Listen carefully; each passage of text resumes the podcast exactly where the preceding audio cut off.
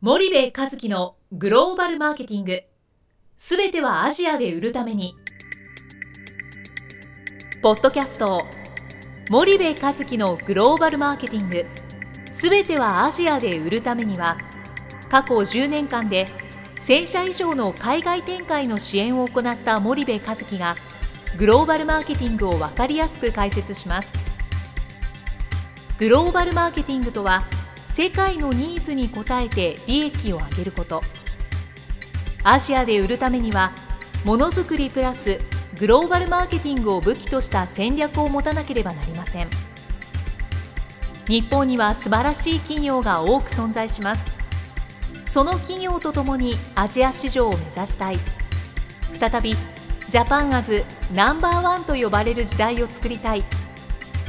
森部和樹はそんな思いを持ちながらこの番組を皆様にお届けいたしますこんにちは、ナビゲーターの東忠夫です。こんにちは、森部和樹です。じゃあ、森部さん、あのまあ、前回は、まあはい T モール含め、オンラインの方のはい。話を少ししてたんですけども、はい。まあまあ、オンラインの方が入りやすいっていうのは、まあ、認識として、はい。多分皆さんも一緒だと思うんですが、はい。じゃあ、オフラインがなかなかやりづらいから、多分やっぱりオンラインから始めるっていう企業もうん少なくないと思うんですよね。うんそうすると、そのオフラインで、うんまあ、立ち上げまで見えないし、一つの壁としてやっぱ参入までうんどう参入していいかわからないっていうのは一つあると思うんですよね。うんで参入したからといってうん必ずしも売れるものじゃないじゃないですか。そうするとなかなか計算が立たないっていうのは、はい。まあ、日本企業さんは特にはい。そう思うところはあると思うんですけれども、はい。その辺は、まあ、当然一部の企業はそれを乗り越えて売ってるところもありますけど、うんなかなかそこで足踏みをしているっていうのもはい。一つと事実としてあると思うんですが、はいその辺はどうお考えですか？まあそうですね、その戦略的オンラインだったら全然構わないんですよね、ん。前回も話した通り、うちの商品はもうオンラインでしか売らないとか、あと後々オフラインに入る時のこともしっかり考えた上でのオンラインとかね、でも多くの企業はオフライン難しいし、お金かかるし、リスク高いからとりあえずオンラインに逃げたみたいなはい話で、で、オフラインやろうと思ったら価格合わないし困ったな、てんてんてんみたいな、そういう話だと思うんですよ。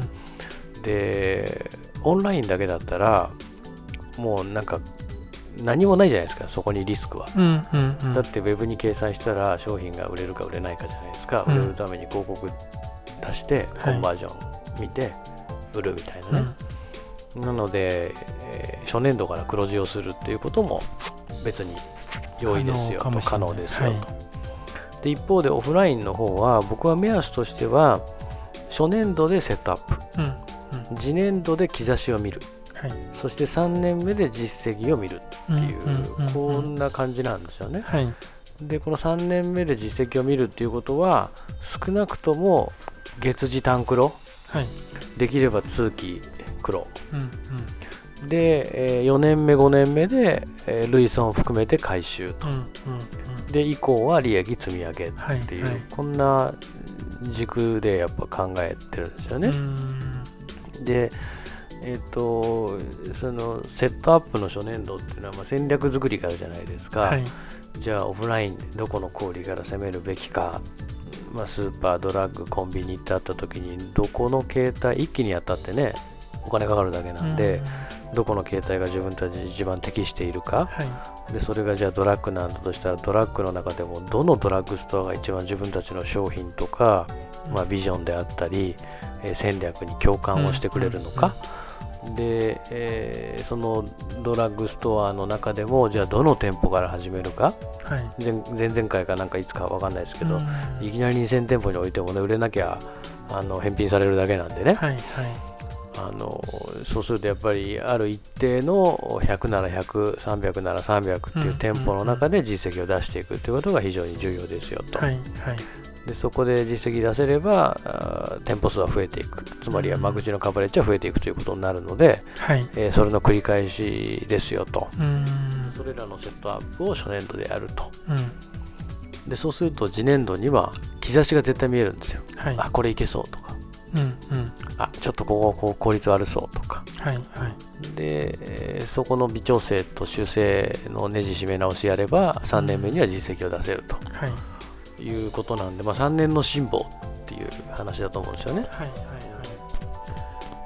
なんで辛抱した会社は今消費財メーカー中国で成功してるのはみんなそうじゃないですか、まあ、はい。7年ぐらい辛抱してるでしょ、みんなね。はいうん。10年ぐらい辛抱してる会社だってあるので、まあ、基本的にはその流れだと思いますけどね。うん。そうするとまあそこまでまあ一つ我慢ができるのかどうかっていうのが一つあると思うんですけど、はいそのやっぱりある程度中長期的な視野を持っとかないと、うん。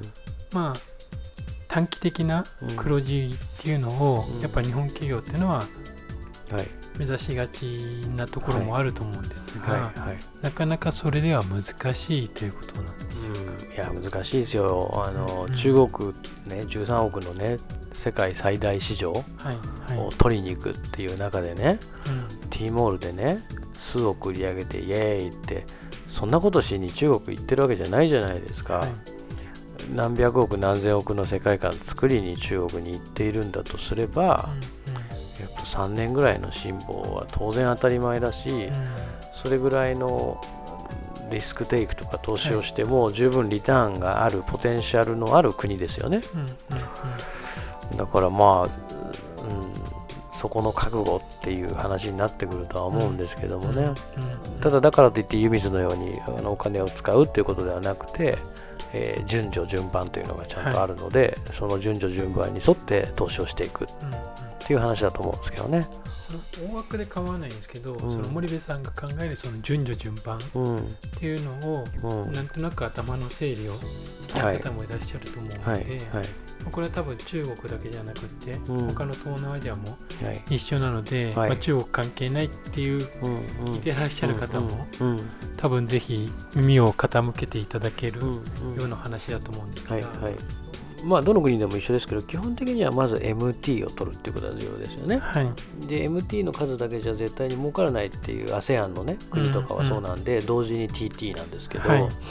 その MT のを取るっていう中でもその携帯選びっていうのをまずやるわけですよ。携帯っていうのはタイプね、うんえースーパーなのかドラッグなのかコンビニなのかはい。何なのかっていうそのどの MT の携帯取るのっていうのうんと、うん。その携帯が選び終わったらじゃあその携帯の中でどの小売うんうん。要はそのドラッグだったらワトソンとやるのワニングスとやるのコンビニだったらセブン、えファミマ、えどれとやるのとうん。スーパーだったら何えハイパーだったら何、うん。ジャイアントビッグ C ロッテイオンみたいな、うんそこをやっぱり選ぶっていうのは 2, 2個目ですよね。はい。で選んだ後じゃああのワトソンで選んだんだったらワトソンの中のどの店舗取るのとか。うんうんロッテマートだったらロッテマートのどの店舗取るのみたいな。はいはい SM だったら SM のどの店舗取るのって、まあうん店舗どの店舗っていうのはもうまさにエリア選びなんですよね。はい。で首都圏でも首都圏の中のどこ取るのと。うんでそこまで決まったら商品を置くわけじゃないですか、うん。いろんなリスティングフィーの交渉とかしてね。はいはいはい。で散々交渉しておいたらまあ売れると思ったわけですよ。うん。絶対売れないので、はい。えー ATL じゃなくて BTL、えーもっと言うと店頭プロモでどれだけその商品の認知をそのエリアで上げていくかっていうことをやっぱりやっていかないといけない、うんでその認知が上がってきたら今度店舗のカバレッジを増やします。はい。でえーそれが終わると最初に選ばなかった小売から声がかかってくるんでうちでも置いてくれ、うちでもやらせてくれ、うん。そしたら初めて小売の種類とかさっき言った形態を広げていく。はい。でそうするとカバレッジが上がっていくんで、えーその総合的に総合的にというかそのカバレッジが上がるっていうことは1店舗あたりの、えー店舗数と、うん。えー店えーカバレッジ店舗カバレッジの掛け算で売り上げが、規模が決まってくるじゃないですか、うん。で拡大傾向にどんどん上がっていくっていう、うん。そのお方程式なわけですよね、はいはいはい。でそれを途中でくじけずにひたすらやるとうん。いうことなのでそんなに難しいえその計算式としては難しい話ではないけどやるとすごく大変だよっていうことですよね。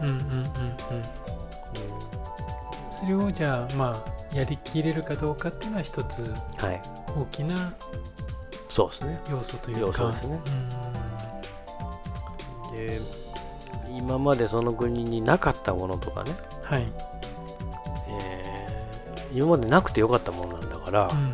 それを彼らの習慣や文化にしていくっていう大変さがあるし、はいえー日用品とかシャンプーとか洗剤みたいにすでにあるものうん。はもう欧米のグローバル先進消費財メーカー出てるんで、彼らとどう戦っていくかっていうことになっていくし、えーももし口に入れるもの食べるものだったらお菓子とか食品とかだったら現地の人の味覚とか趣味嗜好っていうのがあるので、それにどうカスタマイズできるかっていうことにも関係してくるしはいあと買いやすさっていうことを追求していくと小分けにしたり、えーサシェットにしたりとかっていう、そういうことも同時に考えていかないといけないと、はいはい。まあ、つまりは 4P を考えるっていうことなんですけどね、うんうんうんうん。なのでやることは盛りだくさんで、はい。まあ、かなりの辛抱と覚悟が必要ですよと。じゃあ、ちょっと森部さん、今日ははいお時間が来たので、ここまでにしたいと思います。また次回もよろしくお願いします。はい、よろしくお願いします。本日のポッドキャストはいかがでしたか？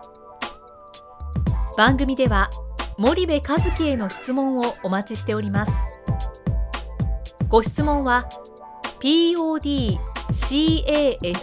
アットマーク grp.com ポッドキャストアットマークスパイダー grp.com までお申し込みください。たくさんのご質問をお待ちしております。それではまた次回お目にかかりましょう。